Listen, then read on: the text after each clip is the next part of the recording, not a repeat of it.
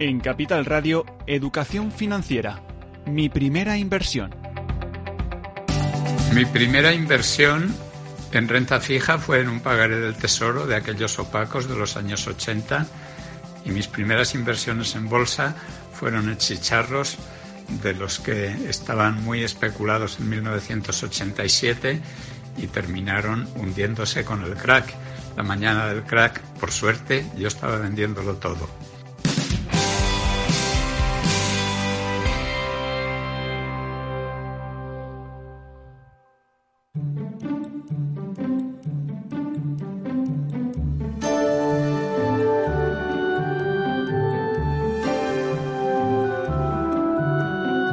Ventaja legal, claves para manejarse en la empresa y en la vida.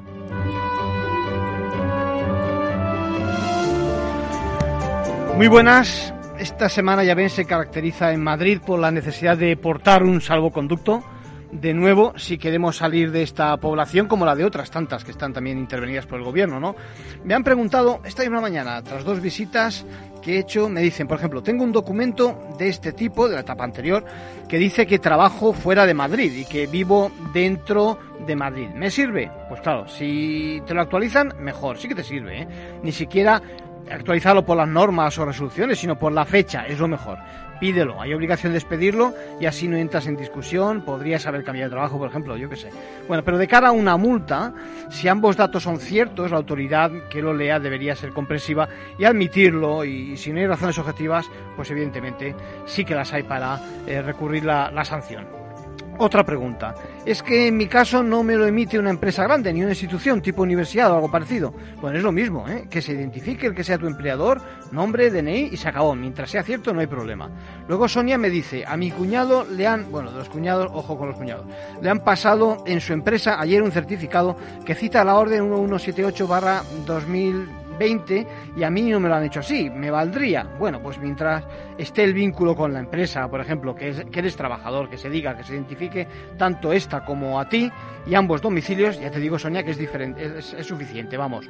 Repito, líbrate de cuñados, se saben de todo y también de leguleyos. Bueno, y volviendo al tema, y, que la fecha, repito, sea siempre reciente, por ejemplo, desde pasado viernes, con eso es suficiente. En ambos, en unos casos verás que citan la orden, en otros la resolución de 30 de septiembre. Bueno, no, no cambia nada, dependiendo de quién lo haga, lo viste de una forma u otra, se entiende que la COVID-19 y el ámbito de las poblaciones afectadas es lo que importa. Repito, los nombres de quien los pide, el documento, el vuestro, portadores identificados, la fecha, la relación, estudios, trabajo, juzgado, la gestión. Por cierto, que si es el juzgado, evidentemente, la citación es bien aclaratoria.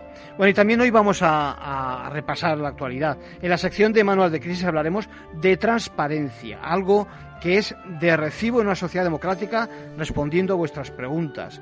Y en el capítulo de seguros con Carlos Yuc conversaremos sobre eh, las cláusulas, contratar, etcétera, la responsabilidad civil.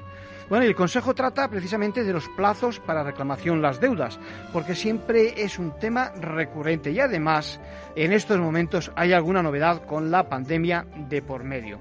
Seguramente no tendremos mucho tiempo para hablar, ya lo haremos en otras ocasiones, sobre el Estado de Derecho en España, eh, el informe de la Comisión. Bueno, así que lo dejamos para otra edición, lo mismo que una sentencia que ha favorecido a la SGAE. Y en la segunda parte vamos a entrevistar eh, sobre la salida a bolsa de Bankia, la famosa sentencia de la Audiencia Nacional que libera de responsabilidad a los investigados con entrevista a Fernando Zunzunegui. Acabaremos también con una pregunta sobre las residencias que vuelven a estar de actualidad y el cuidado de nuestros mayores.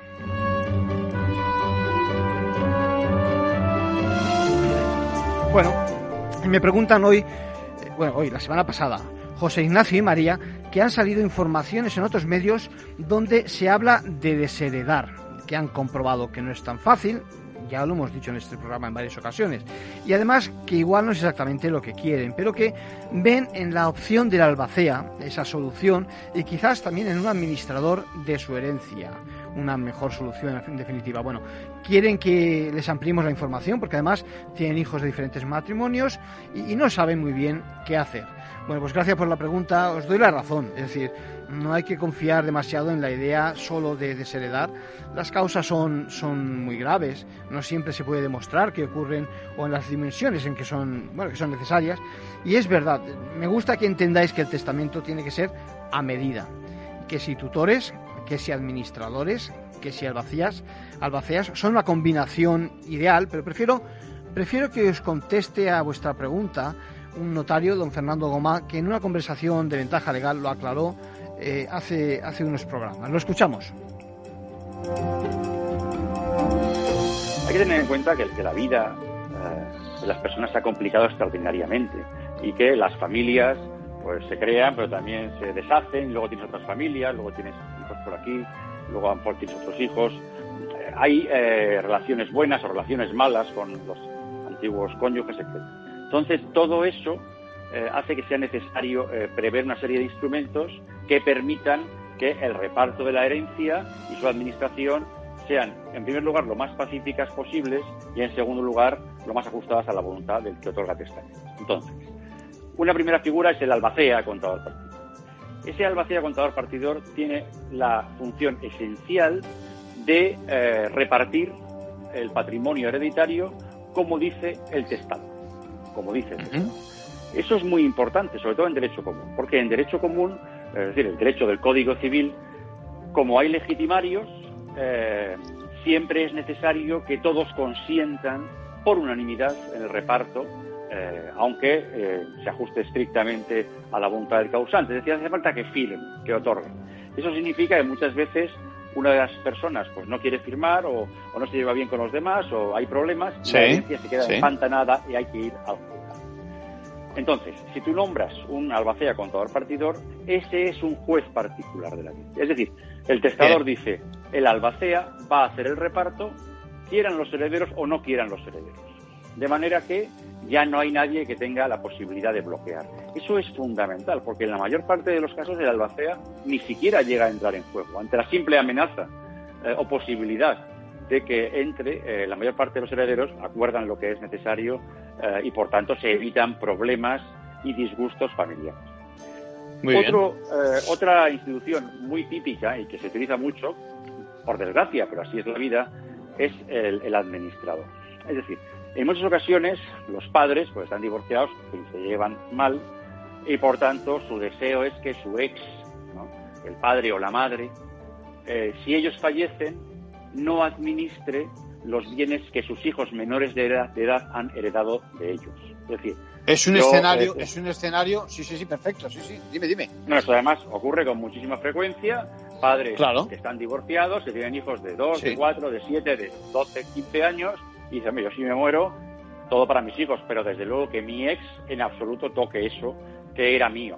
Eso es muy humano. Claro que no. Entonces lo que se dice es literalmente que se prohíbe eh, o se retira a- al otro padre de la administración de los bienes heredados por el hijo común o por los hijos comunes.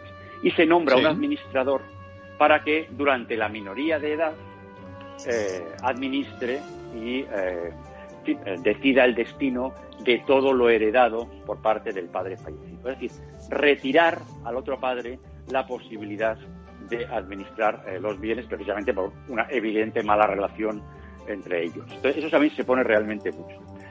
Una preocupación muy típica de los padres, que se lleven bien o se lleven mal, es respecto de los hijos, el que a los 18 años, si han fallecido ellos antes, pues con la herencia la dilapiden.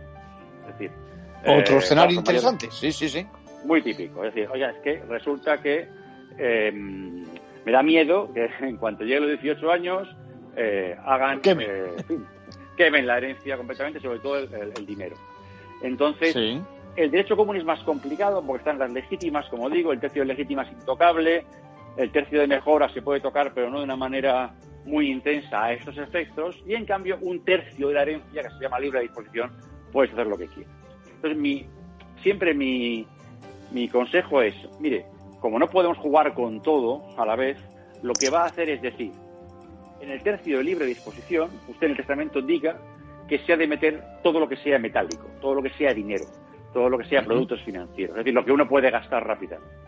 Sí. Y establezca en ese tercio de libre disposición una, eh, una cláusula de administración. Es decir, diga usted que hasta los 25 años Por el dinero sí. de ese tercio de libre, de libre disposición esté administrado por quien quiera usted.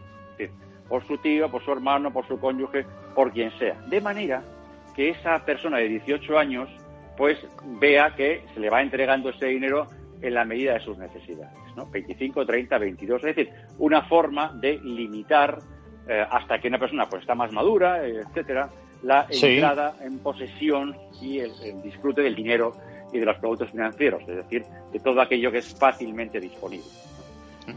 Por otra parte, hay otra preocupación, y es eh, si los padres, pues siendo menores de edad sus hijos, fallecen. En este caso, aparte de la desgracia obvia que es eso, eh, Sí. sin padres, pues también Sí. está la, la- la preocupación de qué va a pasar con esos hijos.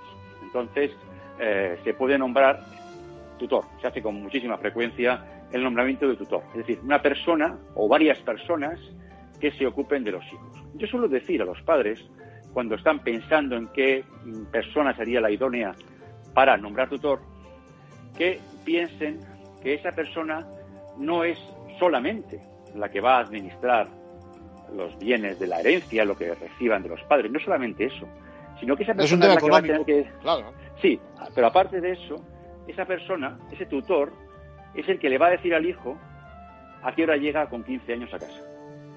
Ajá. Y y con- y- y- y con quién eh, puede salir y si puede dormir en casa de tal amigo. Es decir, es esa persona. No es, no es un administrador, como sería el otro caso, sino es algo Sí. que alguien que humanamente debe tener un plus. Ujú. Ya cada uno elige lo que quiera y en todo caso además esa, esa elección está luego sujeta a la, eh, digamos, confirmación judicial. Es el juez el que finalmente nombra tutor, pero siempre ha de tener en cuenta de manera muy principal lo que digan los padres en el testamento. La otra figura que quería resaltar. Bueno, ahora vamos a hablar de responsabilidad civil en un contrato de seguros con Carlos Yuc, corredor de seguros. Bueno, vamos a hablar de seguros. Y, y hoy quiero que hablemos eh, de seguros precisamente de responsabilidad civil. Eh, tenemos al teléfono a Carlos Yuc. Carlos, ¿cómo estamos? Buenos días, perfectamente. Listo. Para una buena, una buena noticia, ¿no? es una buena noticia, en efecto. Sí, sí, sí. Sano y Sí. salvo, que se dice ahora, ¿eh? Efectivamente, así es. Bueno, me imagino que tú estás bien ase- asegurado, por lo tanto tampoco hay mucho que temer. Carlos. Bueno, estoy, sí, Sí, sí, sí, estoy, estoy asegurado por los cuatro lados, pero seguramente algo me quedará por aprender y por tanto algo por hacer. no, Bueno. ni lo dudo. Bueno, Carlos, mira, eh, hablemos de seguro de, de RC. Da la sensación de que el sector, ¿no? La industria eh, fracciona demasiado eh, la RC, ¿no? ¿Qué te parece? Bueno, el- si hablamos, por ejemplo, con un abogado, pues eh, el abogado eh, tiene muy claro que el concepto de responsabilidad civil es eh, simplemente responder con, con el patrimonio que tenemos, pues del daño que podemos hacer a los demás y, por tanto, pues es un concepto eh, monobloque, por decirlo de alguna manera. En cambio, y si acaso hacemos una distinción entre aquello que deriva de contratos y aquello que no deriva de, de una relación previa contractual, ¿no? Pero en seguros eh, existe la, la, la habitualidad de fraccionar ese concepto y entonces pues una empresa, sin ir más lejos, una familia, Sí. pues puede tener pues diferentes seguros de responsabilidad civil que ni siquiera se solapan. Es decir, podemos tener un seguro de responsabilidad civil del hogar, sí. otro seguro de responsabilidad civil porque vamos a, a dar paseos en bicicleta, el de la embarcación de recreo, el del coche, el de la moto. Y a veces incluso la gente nos pide, oye, ¿y por qué no puedo tener un seguro de responsabilidad civil para todos los vehículos que tengo? Porque solamente, Claro, solamente puedo conducir uno a la vez, ¿no? claro. Y, y es algo que, que llama la atención a la gente. Si aterrizamos en el ámbito de la empresa o de las actividades profesionales, pues nos dicen, tienes aquí un seguro de responsabilidad civil para tus instalaciones, este otro, por ejemplo, de tu actividad profesional, ese otro, por ejemplo, de tus ciberriesgos, ese otro de ahí para eh, tu, tu actividad de actos de gestión como director o administrador de una empresa, ¿verdad? Y, y existe ese fraccionamiento que muchas veces pues complica y, y Encarece a genera, lo mejor, pues, ¿no? Encarece quizás también, ¿no?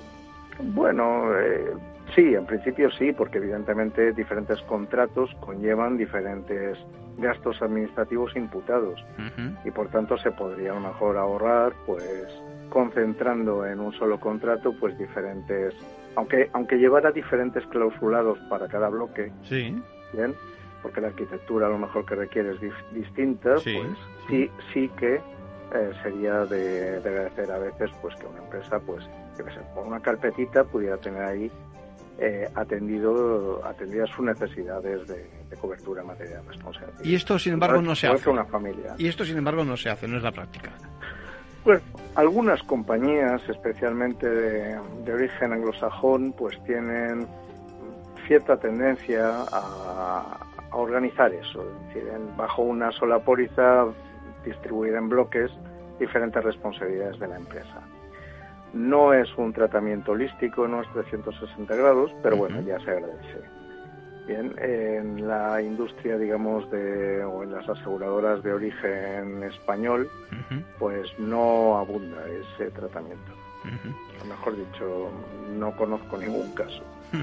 Eso, eso al final complica el, el panorama de cualquier persona que quiera tener cobertura para los riesgos, porque es verdad que no caemos tantas veces, yo que sé, has puesto tú el ejemplo en lo personal, de, de si, si nos caemos con la bici cuando estamos el fin de semana con los chavales, eh, estamos cubiertos de alguna forma y, y es, una, es una actividad que está presente y que perfectamente nos puede ocurrir un, un siniestro, ¿no? Sí, correcto. Y además eso hay que solaparlo, digamos, con las exclusiones o con las delimitaciones que tienen los contratos. Por ejemplo, alguien puede pensar, no, tengo yo a mi familia cubierta bajo este paraguas, Y luego, ¿no? pero si se lee luego lo- el contrato, le dice, bueno, mientras tus hijos tengan hasta 18 años. Claro. Ay, ¿qué pasa si mi hijo tiene 19? Pues ese momento en el que salto de los 18 a- o de los 17 a los 18, Sí. pues, pues no me estoy dando cuenta, no estoy revisando ese contrato y, y parte de, de- de lo que creía que, que estaba bajo el paraguas, pues pasa a estar eh, desprotegido. ¿no? Eh, Es, es un tema que para mí, por ejemplo, eh, eh, supone, supone riesgos, por ejemplo, para una familia, para una empresa. Para las empresas hoy en día, además, o para los despachos profesionales, donde Sí. eh, tenemos situaciones que, que son nuevas, por ejemplo, el tema del teletrabajo. Ujú. Esto ha supuesto pues que hay pólizas en el mercado que no están cubriendo el que, el que la empresa ejerza su actividad de esa forma. Esto es muy interesante porque con el boom que parece que ser que va a tener el trabajo, eso, no presencial o tele- y el teletrabajo, eh, hay- es uno de los puntos que yo diría cualquiera que esté negociando, renegociando, ¿no? Su nuevo, su nueva situación, pues, se van a hacer nuevos contratos eh, con la nueva ley Sí. que va a llegar, eh, pues pues, Sí. que piensen también en este aspecto, ¿no? Claro, correcto. Entonces, ¿qué ocurre? Pues que el, el tema es muchas veces hay gente y empresas que mantienen contratos de toda la vida, Sí, de hace 20 años, sí, ¿verdad? Y, y son completamente Sí, obsoletos para lo que es la actualidad de los riesgos. Y en este sentido, pues sí que es conveniente pues que tanto familias como empresas revisen periódicamente sus contratos y miren a ver si, si siguen sirviendo, porque al final nos podemos encontrar como, como no sé, ese, ese bañador que nos queremos poner para ir un día a la playa y resulta pues que se, apo- se apolilló, ¿no? sí, sí, O, sí, o se pudrieron las gomas y podemos propiciar un desastre. O se nos quedó, o se nos quedó pequeño porque las cosas han cambiado, también, ¿no? También, ¿eh? Sí. sí, sí, sí, también, también es así. Entonces, simplemente de vez en cuando tenemos que revisar. Lo, lo que pasa, lo que Sí. pasa, Carlos, es que eh, eh, fíjate, yo pienso ahora en algunos seguros que personalmente tengo y digo, ¿y con quién los reviso? Es decir, eh, de verdad, es decir, llamar a la compañía, es decir, a un número de teléfono donde alguien te pide el número de la póliza, donde luego te pasarán o no con el departamento comercial, etcétera, eso es un lío. Entonces, no, no, no quiero hacer publicidad de, de un colectivo, pero evidentemente si vas a través de un corredor las cosas son distintas, ¿no? Porque Sí, yo, yo, yo sí puedo hacerlo, si me permites, Sí. pero simplemente el corredor es un representante del cliente, jamás Sí. de la compañía de seguros, por Un tanto buen matiz, es sí, un sí. aliado técnico del cliente sí, y además tiene una obligación legal de eh, revisar eh, la calidad de, de, esos riesgos, la calidad de los contratos, de la colocación de los contratos, pues de una forma periódica. Entonces sentarse con el sentarse con el corredor y, hacer hacer una revisión de si lo que declaramos hace un dos años sigue siendo actual. Claro. Si sigue siendo vigente, pues es algo más que saludable. Yo diría que es tan saludable como de vez en cuando revisar la presión de los neumáticos o el cambio de aceite del coche, porque nos podemos jugar una avería muy grave sobre nuestro patrimonio. No, fíjate el caso que acabas de comentar de, del trabajo a distancia. Es un caso, vamos, eh, clarísimo, donde seguro que, repito, mucha gente no va a caer en que, eh, yo qué sé, en que en primer lugar no está cubierto mm, eh, algún accidente, no me refiero desde el punto de vista de eso, de social y demás, sino desde el punto de vista suyo de, de, la casa, es decir, pues yo qué sé, que se, que se le rompe algo, ¿no? O que, o, a lo mejor también en materia de seguridad, de seguridad me refiero a ciberseguridad y demás. Esta extensión, ¿no? Esta extensión. Mira, yo hace poco en un ente público me encontré con que tenían una póliza que estaban pagando cerca de 14.000 euros y resultaba pues que era de un equipo electrónico que tenía 14 años. Resulta que revisando el contrato, resulta que la compañía de seguros tenía una regla en ese contrato, una estipulación que decía, si el aparato tiene más de 10 años, no te pago. No te sirve para nada entonces. Hacía cuatro años que ese, ente público estaba pagando indebidamente ese contrato, un dinero que era de todos los contribuyentes. Entonces, eso en empresas ocurre no te puedes imaginar. Por ejemplo, con máquinas que, todavía están prestando un servicio, pero que tienen contratos inadecuados para cubrir ese tema. Y en hogares exactamente igual. Hay pólizas antiguas que a partir, por ejemplo, de 5, de 8 años, pues por ejemplo un frigorífico dejaba de tener cobertura o, un televisor. Sí. Y bueno, hoy en día hay contratos que están evolucionados y que puedes eh, mejorar esa cobertura notablemente y por tanto pues en, tiempos en que los excesos de liquidez de las familias pues no son precisamente altos, pues controlar las pérdidas a través de un instrumento financiero como es el seguro, pues es una buena medida. claro, el seguro tiene que ser el, adecuado para el momento, no, no, un, no un elemento obsoleto. Me quedo con ese consejo, es decir, que tenemos que periódicamente hacer un ejercicio de, repaso, de conciencia, diría yo, para ver si eh, las condiciones, las cláusulas se adecuan a nuestra situación, que a lo mejor ha cambiado, y quien dice eh, nosotros, dice nuestros equipos, eh, todo lo que nos rodea. muchas gracias, Carlos Yuk, por tus consejos. Como siempre, tomamos nota de, de, lo que nos dices. Muchas gracias. Muchas gracias a vosotros. buenos días. Ventaja legal, claves para manejarse en la empresa y en la vida. Capital Radio Madrid 105.7 Disfruta de la mejor cocina gallega en Montes de Galicia. Todo un clásico moderno en el barrio de Salamanca. Disfruta de la variada dieta atlántica, de las mejores carnes y pescados tratados con respeto y transparencia y regados con una de las mejores bodegas de la zona. En grupo, en familia o en pareja, Montes de Galicia te ofrece el espacio perfecto en cada ocasión. Capital Radio. Aportamos valor.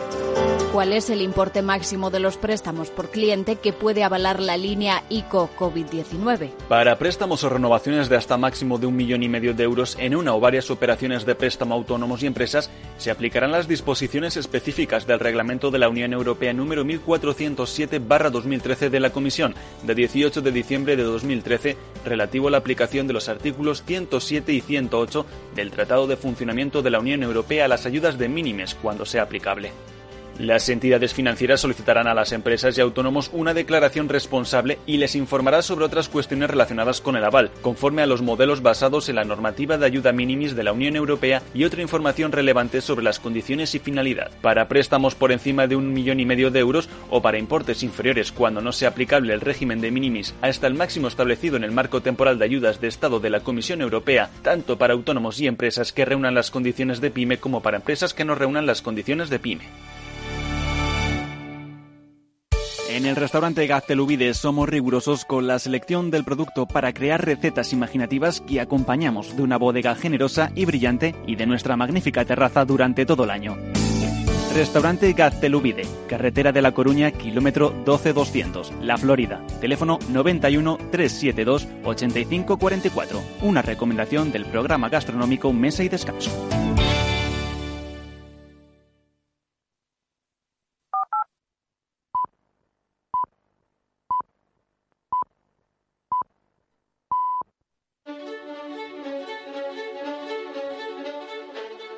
La entrevista, escuchar, es compartir conocimiento. Bueno, y tenemos al teléfono a don Fernando Zunzunegui. Fernando, ¿cómo estamos? Estupendamente, Arcadio.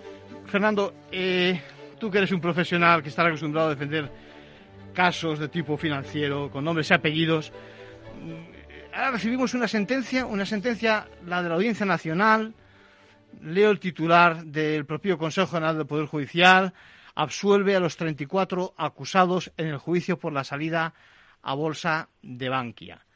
Y, la gente en la calle nos pregunta, ¿qué efectos tiene esta resolución? Es decir, ¿en qué consiste a los efectos esta, esta resolución, al margen de que pues estos señores que han estado, hemos visto en los telediarios, sentados en el banquillo, eh, puedan respirar tranquilos eh, a partir de ahora? Bueno, el efecto que tiene es que hay unas personas procesadas que podían acabar en la cárcel y han sido absueltas. Absueltas de dos delitos, el de falsedad contable y el de fraude a los inversores. Que no existe falsedad en el folleto de salida a bolsa, desde el punto de vista penal.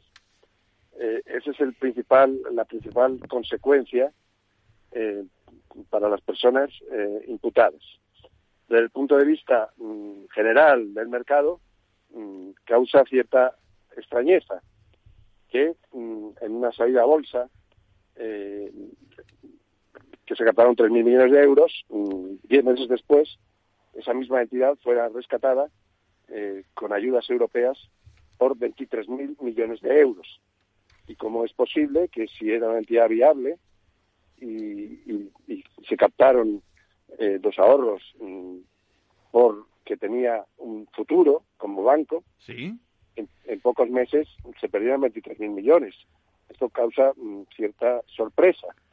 ¿Qué ocurre? Que estamos en un procedimiento penal, que hay un, tipo, eh, unos elementos que tiene que cumplir la, conducta de estas personas, en concreto de, falsedad, es decir, una, actuación eh, para mm, falsear documentos, ya sea del folleto de la contabilidad, y mm, no ha quedado acreditado que existiera esa falsedad.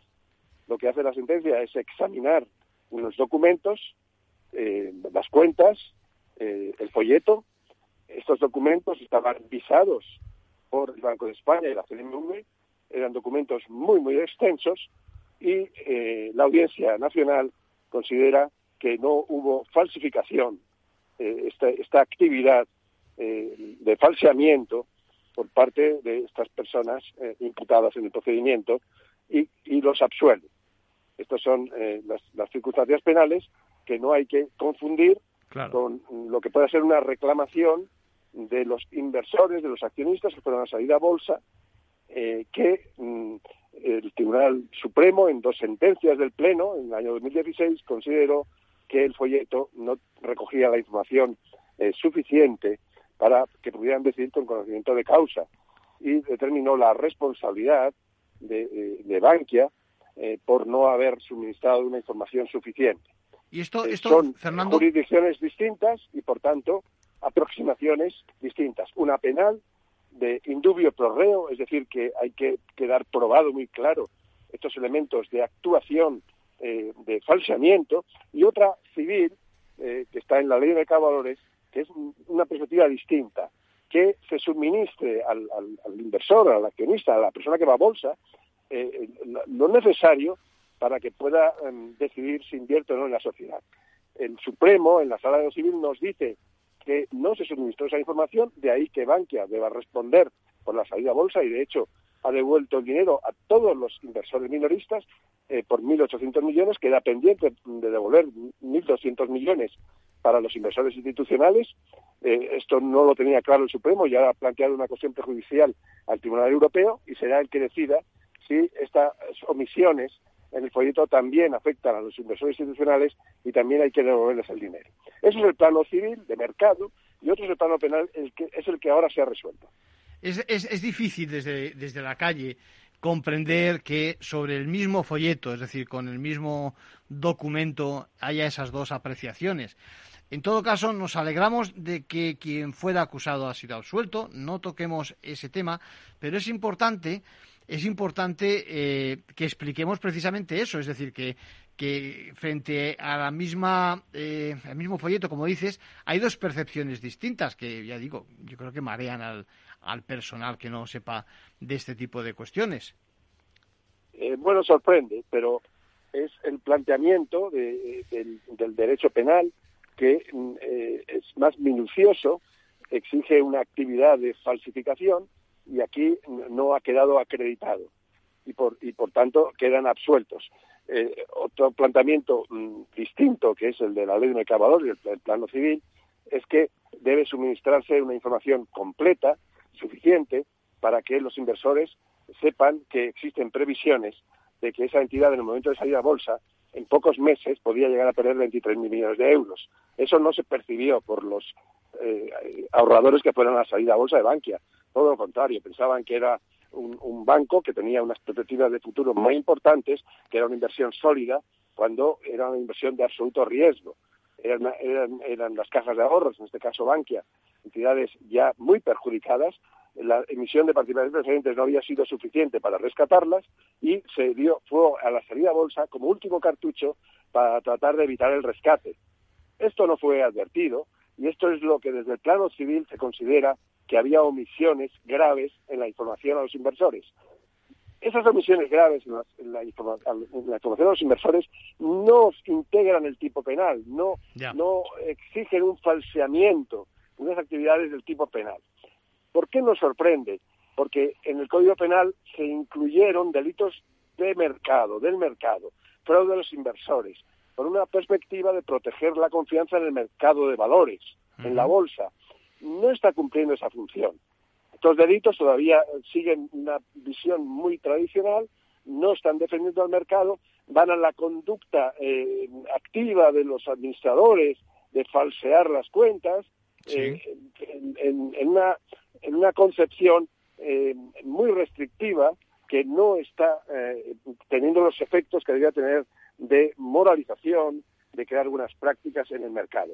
Ese alineamiento entre el tipo penal, el código penal y la ley de mercadores no se produce. Uh -huh. Están disociados de tal modo que no cumple el efecto pretendido al incluir los delitos de mercado. Por ejemplo, este aprovechamiento de los de los inversores eh, con, con, informaciones falsas. Mm. No, no lo ha cumplido y lo vemos en este caso. De ahí la, la, lo, extraño que parezca que la Sala de lo Civil dé una respuesta y la Audiencia Nacional en un procedimiento penal dé una respuesta radicalmente distinta. Fernando, el, el, siguiendo con las sorpresas y, y, con mirando al futuro, lo cierto es que, eh, déjame que lo diga así, eh, la, la, estructura, la construcción del folleto eh, de que estamos hablando eh, fue muy especial. De tal manera que yo no sé si eh, con tantas excepciones, es decir, con tantas advertencias de riesgos como salió al mercado, eh, yo no sé si va a sentar un precedente como para que en otras operaciones se cree un documento exactamente igual que tarde o temprano acabe exonerando a alguien de sus responsabilidades. Habría que afinar, me imagino, sí. ¿no? En la sí, redacción. Este, folleto, cuando salió, yo me acuerdo que lo utilizaba en mis clases en la universidad, sí. eh, porque era sorprendente. En, en, en la lista, más de 19 folios dedicados a avisar de todo tipo de riesgos. Mm. Eh, incluso se llegaba a decir que de la propia información contable que se recogía podían variar las circunstancias y no dar una información suficiente. O se llegaba a decir que era una inversión en la que se podía perder todo el capital invertido. Eh, incluían todo tipo de riesgos claro. que cualquier circunstancia que se produjera en el futuro quedaba cubierta. Incluso la circunstancia que se produjo de, de, de tener que ser rescatado Bankia con 23.000 millones de euros. Eso también estaba en el folleto, uh -huh. porque se decía que se podía llegar a perder todo se recogía información de las perspectivas de negocio, de las bondades, y luego una lista larguísima eh, de una letra pequeña que ningún accionista de los que fueron a bolsa eh, leyó en, en, en, en su integridad y si lo leyó, pues lo leyó como un prospecto de un medicamento que te ponen todos los tipos de males y tú te, te, lo tomas porque consideras que si el médico te lo ha recetado, pues será bueno para tu salud. Te aseguro, este caso, te aseguro Fernando, eh, se dio por, Sí. sí. digo que te aseguro que ningún medicamento tiene tantos efectos, tantos efectos secundarios como, como lo podía tener y como se ha reflejado en este folleto, ¿no? Eh, Arcadio, no te has leído muchos folletos de prospectos de medicamentos. Si lees algunos de ellos, que son varias páginas, te asustas. Ya, ya. Y, y te piensas dos veces tomar el medicamento. Ya. Eh, las farmacéuticas son muy rigurosas y saben cubrirse de los riesgos y ponen todo tipo de posibles eventualidades. Eso es lo que hicieron los que salieron a bolsa. Ya. Eran conscientes de la situación de mercado, la situación que vivían las cajas, la situación de los mercados internacionales y como podía ocurrir cualquier cosa, eh, se curaron en salud poniendo unos avisos de todo tipo de riesgos, los imaginables y los no imaginables, estaba todo. Ahora, desde el punto de vista del- del de la Audiencia Nacional, dice, bueno, es que estos señores, y es lo que hacen los hechos probados en la sentencia, reproduce el folleto y dice, esto es lo que había. Ya. No había que mm, eh, ir mucho más allá. Ya. Pero eso, desde el punto de vista de la ley de mercado de valores y de la protección del inversor, no refleja la verdadera situación de la entidad y no avisaba de forma clara, mm, muy precisa, destacada en negrilla en un recuadro. Miren ustedes, esto es una caja de ahorros y como casi todas las cajas de ahorros en España en situación de extremada dificultad, estamos tratando de sanearla para sacarla adelante, es posible que el saneamiento salga bien o mal. Y si sale mal, ustedes mm, es probable que pierdan el capital. Ya. Eso que eran dos frases, Sí. mm, no recogía el folleto. Sí. Los administradores, el señor Rato no falsificó nada, por tanto, no es un delincuente, no debe ser condenado. La sentencia técnicamente es correcta. Pasa que desde el punto de vista del mercado, de proteger al, al inversor en bolsa, pues eh, nos coloca en una situación de un poquito de extrañeza. Claro. Y luego, y luego, fíjate, estoy leyendo el, el propio texto. Dice, eh, la salida a bolsa de Bankia fue intensamente supervisada con éxito por el Banco de España, la CNMV, el FROB, el EVA. Eh, en definitiva, contando con la aprobación de todas las instituciones. También la calle piensa que, bueno, pues que si, si, si en este caso, eh, contando, todos, todos digamos que han, han aprobado la, la, operación eh, y ha salido así de mal, ¿cómo vamos a confiar en las instituciones en un futuro, no? Bueno, ellos eh, argumentan eh, que eso era cuestión de Estado.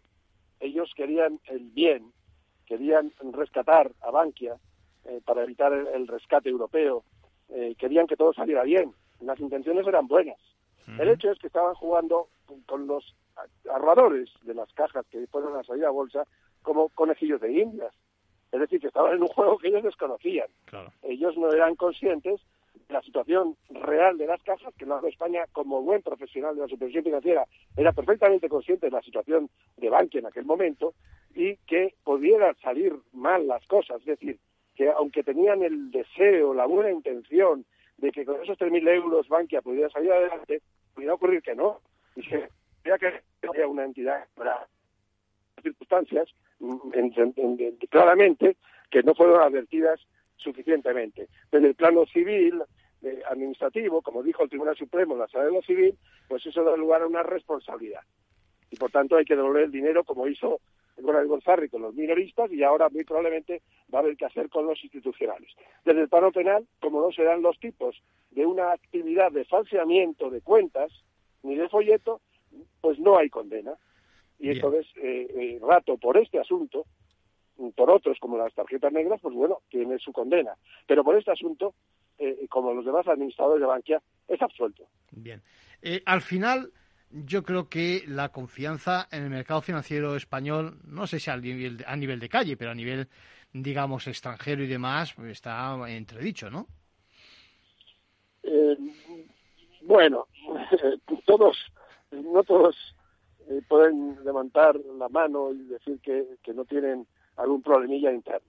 Ya. Eh, es cierto que este es un tema mm, que, que ya mm, dañaba al mercado español, el de Bankia. Ahora mm, se viene a decir que no ha habido mm, falseamiento de conducta criminal por parte de los administradores de Bankia, esto da cierta tranquilidad, porque no han llegado a hacer ese tipo de conductas. Eh, luego, en ese sentido, nos es favorable, quiere decir que las cosas fueron correctas. Lo que nos crea eh, una, una incertidumbre y debe dar lugar a una reflexión es a los supervisores. Los supervisores deben anteponer el interés de los inversores a otros intereses. Y por mucho que ellos con buena intención quieran rescatar eh, por ejemplo, a un, a un banco, en este caso una caja de ahorros, eh, Bankia, eh, bueno, un banco procedente de una caja de ahorros, Bankia, eh, deben ser más claros. Y, y, si van a acudir al ahorro del público para rescatar a una entidad en dificultades, deben decirlo, porque tienen derecho los inversores a saber dónde ponen su dinero. Don Fernando Zunzunegui, muy clarito, a pesar de que el tema es complejo. Desde luego, muy, es complejo pero bueno, vamos viendo la distinción entre un asunto civil y ahora un asunto, penal, Eso es. Eh, que, requiere unos elementos, eh, en este caso de falsificación, que no se dan y parece que la sentencia en ese sentido es justa. Sí, aunque al final yo me quedo con la idea de que el inversor del futuro mm, tiene complicado lo de, eh, no sé si entender o lo de aprobar o de apostar, y voy a decir la palabra apostar adrede y sé que suena muy mal, por eh, algunas operaciones con este tipo de folletos y siguen siendo de la misma forma. Bueno, una reflexión final. Y es que mm, la solución al mercado financiero no es a través de procedimientos penales. Está condenas penales. No. La solución al mercado financiero es con una disciplina del mercado a través de un funcionamiento correcto de los supervisores. Es una actuación preventiva si los supervisores, en, nuestro caso el Banco de España y la CNV, funcionan correctamente, filtran las operaciones que pueden dañar a los inversores y por tanto no hay otras consecuencias. Y ahora hemos querido solucionar este tema a través de, un, de cañonazos eh, penales y vemos que la respuesta es esta, absueltos. Sí, y, absueltos tantos años después, es decir, lo que se denomina las penas de telediario, eso tampoco es de recibo absolutamente lamentable. Es decir, que estas personas han estado en un procedimiento ocho años eh, con una pena de banquillo y ahora encuentran con que son absueltos y que no tienen ninguna responsabilidad penal. Esto no puede ser. Pero por el otro lado, por, los, por el lado de los inversores, eh, tuvieron que esperar hasta cuatro años en, procedimientos, teniendo en cuenta todos los equipos legales de Bankia, con, la la cabeza, hasta que el Tribunal Supremo les dio la razón. Y entonces fue cuando devolvieron los, los ahorros captados en la salida a bolsa. También tuvieron esta, esta pena eh, de tener que ir eh, durante años eh, con sus provisiones de fondos a, reclamar a los, a los juzgados y llegar sus recursos hasta el Tribunal Supremo para obtener una sentencia firme del Tribunal Supremo que obligó a Goral Gonzarri a devolver el dinero a los ahorradores. Es decir, que los dos lados, los dos lados han, han, sufrido. Pero desde luego es inadmisible esta pena de banquillo durante ocho años a estas personas que en este momento son absueltas. Sin duda alguna, sin duda alguna. Don Fernando Zunzunegui, gracias por su colaboración con Ventaja Legal y con Capital Radio. Seguiremos en contacto y analizando, bueno, la, próxima sentencia cuando llegue de, Europa. ¿Mm? por supuesto. Un placer y enhorabuena por el programa. Un abrazo. Hasta luego. Un abrazo. Bueno, y volviendo eh, a las preguntas que me hacéis, me sugiere esta pareja, José Ignacio y María, que nos escucha todas las mañanas del domingo, ya saben que emitimos el programa en redifusión esas horas, a las 8, bueno, que deberíamos abordar en ventaja legal el tema de nuestros mayores, desde el punto de vista de su protección y, y de las residencias, porque dicen ellos, ¿hasta qué punto la residencia es una forma de aparcar al mayor? Bueno, ¿por qué, ¿por qué no se cuida la alimentación como debiera, los gustos particulares? Bueno, y además está el tema del seguimiento de las residencias por la Administración, son sus palabras. Bueno, eh, recuerdo yo la conversación con un fiscal y de paso refrescamos la función del Ministerio Fiscal, exactamente las palabras de Cristóbal Fábrega hace unos días y quiero que las repasemos. Si un mayor puede vivir en, en, su entorno, ¿por qué? ¿Por qué va a tener que vivir en una residencia por intereses de los hijos, por intereses de los familiares? Eso por otro lado. La discapacidad también conlleva, y los mayores, hay un alto porcentaje, no se nos escapa, que tienen elementos de discapacidad, problemas de derechos fundamentales, problemas de accesibilidad, Pensemos en el mayor que vive en un sexto piso o en un cuarto piso de un edificio sin ascensor y la comunidad se niega, porque son casos que se dan, a que se ponga un ascensor para que esta persona pueda salir a la calle. Al final termina encerrada en su propia casa. No confinada por el coronavirus, encerrada en su propia casa. Todo esto hace que la Fiscalía ya desde el año 83 esté en un estado, venía de antes, repito, pero del año 83, está en un estado de total defensa de los derechos fundamentales de las personas mayores. Existe un fiscal de sala de mayores, existe toda una red de fiscales de protección a personas con discapacidad que asumen también la protección de las mayores. Nosotros visitamos residencias, comprobamos que las residencias se respeten sus derechos fundamentales, que se respete todo lo que supone. Voy a poner un ejemplo. Algo que a lo mejor no nos parece pero algo que la Fiscalía realiza. Cuando nosotros visitamos, hay algo que podemos ver. Porque una persona mayor que se encuentra impedida y que necesita que la que la, que la bañen, pierde un sector de tan importante como es su intimidad, como es su pudor, porque tiene que permitir que le bañen pues dos chiquitas jóvenes, etcétera, etcétera. Pero eso no quiere decir que se le bañe en un barrio geriátrico con la puerta abierta dando al pasillo Muy bueno, y que lo vean desnudo personal de la residencia, el fiscal que viene de visita, los inspectores de asuntos sociales, los familiares, los otros residentes. Estamos hablando de dignidad. Nosotros porque eso no ocurra. Sí, sí, sí, muy bien, fenomenal. Es una cosa que es muy simple, es decir, es muy simple. Es muy simple, tremendamente simple.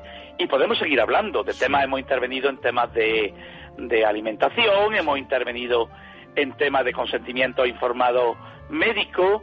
¿Por qué? Porque las personas no dejan de tener los derechos fundamentales ni cuando cumplen los 65, ni cuando cumplen los 75, ni cuando cumplen los 105 si tienen la suerte de cumplir. Nunca, estamos de acuerdo. Cristóbal. Y eso hay que y eso es lo que hacen los fiscales en toda España. Ahora hemos tenido la crisis del coronavirus, si me permite un poco adelantarme, porque sé que iba a ser tú. Sí, sí. Me gustaría... Desde el 7 de marzo la Fiscalía ya está actuando. Desde el principio la Fiscalía General del Estado está actuando en toda España, controlando todo lo que ocurría en la residencia. En toda España. Controlando en todos los sentidos. De carácter civil, de carácter penal, viendo que se hace la sectorización, trabajando diariamente, diariamente en ese tema. El otro día, un compañero mío decía, uy, que dos meses de vacaciones me he tirado. Un penalista puro y duro, ¿no? Sí, sí. Y yo digo, pues te lo habrás tirado tú, porque yo no he estado de vacaciones. yo todas las tardes, hasta que empezamos a hacerlo semanalmente, porque ya se fue, todas las tardes tenía que dedicar cuatro y cinco horas al ordenador a servir, revisar residencias, revisar personas que habían muerto, que no habían muerto, los nuevos contagios, revisar que se estaban haciendo las cosas bien. Muy bien, muy bien. Y eso lo han hecho todos los fiscales de España. Sí, sí, sí. Sabes, me decía, me decía, lo he dicho varias veces en antena, me decía un, mayor hace ya un año, una cosa así, antes de, todo esto que ha venido ahora, me decía, es que tengo problemas hasta para dirigirme al médico. Dice, voy con mis hijos, voy con mi, mi nuera en particular. eso es otra cosa, y, otro elemento. No me, dejan hablar, es, decir, no, es decir... Bueno, eso lo, yo lo veo con mi madre. También. No, vamos a ver, los hijos estamos acostumbrados a que somos nosotros los que tomamos las decisiones por los padres. Eso es algo que, tenemos que superar. Mi madre se queja mucho. Dejadme que yo le cuente al médico lo que me pasa. Muy bueno. Porque no me dejáis hablar. Sí, sí. yo quiero decirle al médico lo que me pasa a mí, porque es a mí donde me duele. Claro, claro, claro. Sí, sí, sí. ¿Me explico? y entonces hay que a veces nosotros que estamos acostumbrados a otro tipo, pues tenemos que hacer un esfuerzo, decirle, mami, habla. Yo procuro también, porque estoy trabajando en esto y llevo muchos años estudiando este tema y aunque sigamos, seguimos teniendo resabios, como todos, procuro que mi madre tome sus propias decisiones. Y, eso, y eso cuando queremos proteger a nuestros mayores, que en esos casos donde hay expolios, no digamos que queremos, queremos conseguir algo, algo ilícito incluso, sospechoso, ¿no? Sí, sí, sí, sí, sí. Déjame que te diga, eso significa, traducido, ahora que escuchamos que eh, desde la Fiscalía General del Estado se están abriendo diligencias de inspección de, residencias, bueno, pues que en algunos casos, si encontráis algo, abrís un expediente y me imagino que puede acabar en los tribunales eh, con consecuencias penales. Eh, esto quería yo Primero, nosotros siempre hemos inspeccionado las residencias. Nosotros llevamos desde hace mucho tiempo y una circular, repito, del año, una instrucción del año, creo que es 83, en el que se establece la visita de los fiscales de las residencias de mayores. Y dentro de nuestras posibilidades, porque hay lugares como Valencia en que chequean todas las residencias, pero es que hay 15 fiscales dedicados a esta materia, por ejemplo, en, Valencia capital. Mientras que nosotros, en Jaén, estoy yo solo. Entonces, no puedo abarcar todas las residencias de mayores, pero visitamos residencias. Visitamos residencias. Y en esas visitas inspeccionamos y abrimos expedientes. Por temas tan simples como la comida, por temas tan simples como, repito, el consentimiento informado, el que no, que no me dejan que yo me trate mi médico, que el médico de la residencia quiere cambiarme el tratamiento. Sí, sí, es una tontería, sí, sí, sí, claro. ¿Eh? Me explico.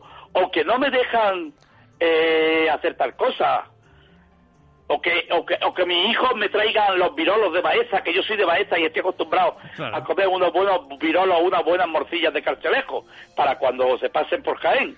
Es decir, que ese tipo de cosas que son tan simples, tan pequeñas, sí, pero que le llenan a uno, que crean al final.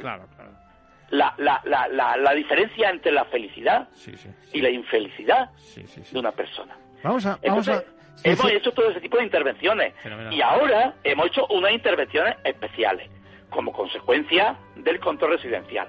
En Jaén, ¿qué criterio hemos adoptado? Aunque hay otros sitios que han hecho más. Nosotros hemos tenido una, una revisión general de todas las residencias, hemos juntado documentación y tal, y después hemos hecho intervenciones especiales en las residencias que han tenido más de 10 fallecimientos. ¿Eh? Gracias a Dios Jaén ha sido una provincia tranquila y no hemos tenido muchas residencias eh, que se haya dado ese fenómeno. Pero hemos hecho una intervención para ver por qué se ha dado ese número de fallecimientos, que desde luego comparado con Madrid eh, es nada, pero que para nosotros eran importantes. Había que saber por qué.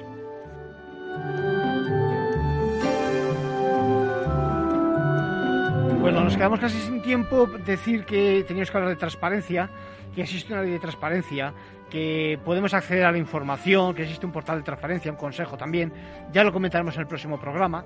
Y eh, por otra parte, con respecto a los plazos, recordad que estábamos hablando de la posibilidad de que eh, se amplíen o no algunos plazos. Y es que con, con la pandemia existe un, de, de, de, 14 de marzo, existe un Real Decreto, el 463-2020, que suspendió esos plazos de prescripción y caducidad.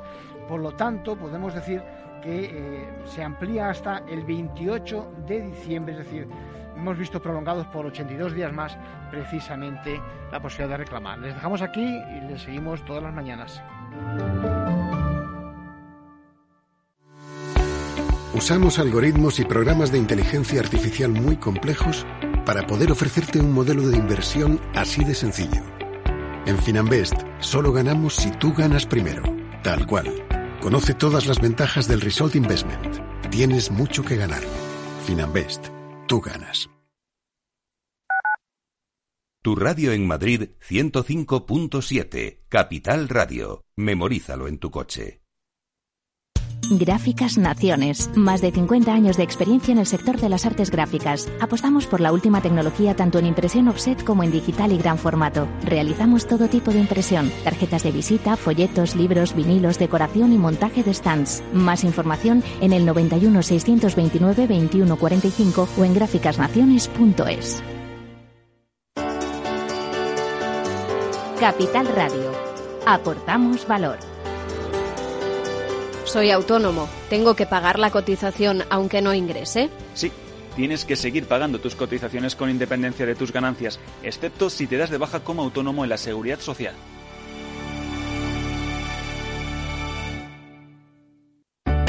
Conecta Ingeniería es el programa que acerca la ingeniería a la sociedad. Todos los miércoles de 10 a 11 de la mañana en Capital Radio con Alberto Pérez. Conéctate. Capital Radio existe para ayudar a las personas a formarse y conocer la verdad de la economía. Los valores que Capital Radio defiende son la verdad, la libertad y la responsabilidad. Capital Radio es una empresa independiente que no se identifica con ideologías políticas. Capital Radio está aquí para ayudar a las empresas a comunicar cómo crean valor. Capital Radio apuesta por empresas sostenibles, transparentes y comprometidas con la sociedad. ¿Y tú? ¿También quieres trabajar por un mundo mejor? Aquí tienes tu sintonía. Capital Radio, con la gente que aporta y no se aparta.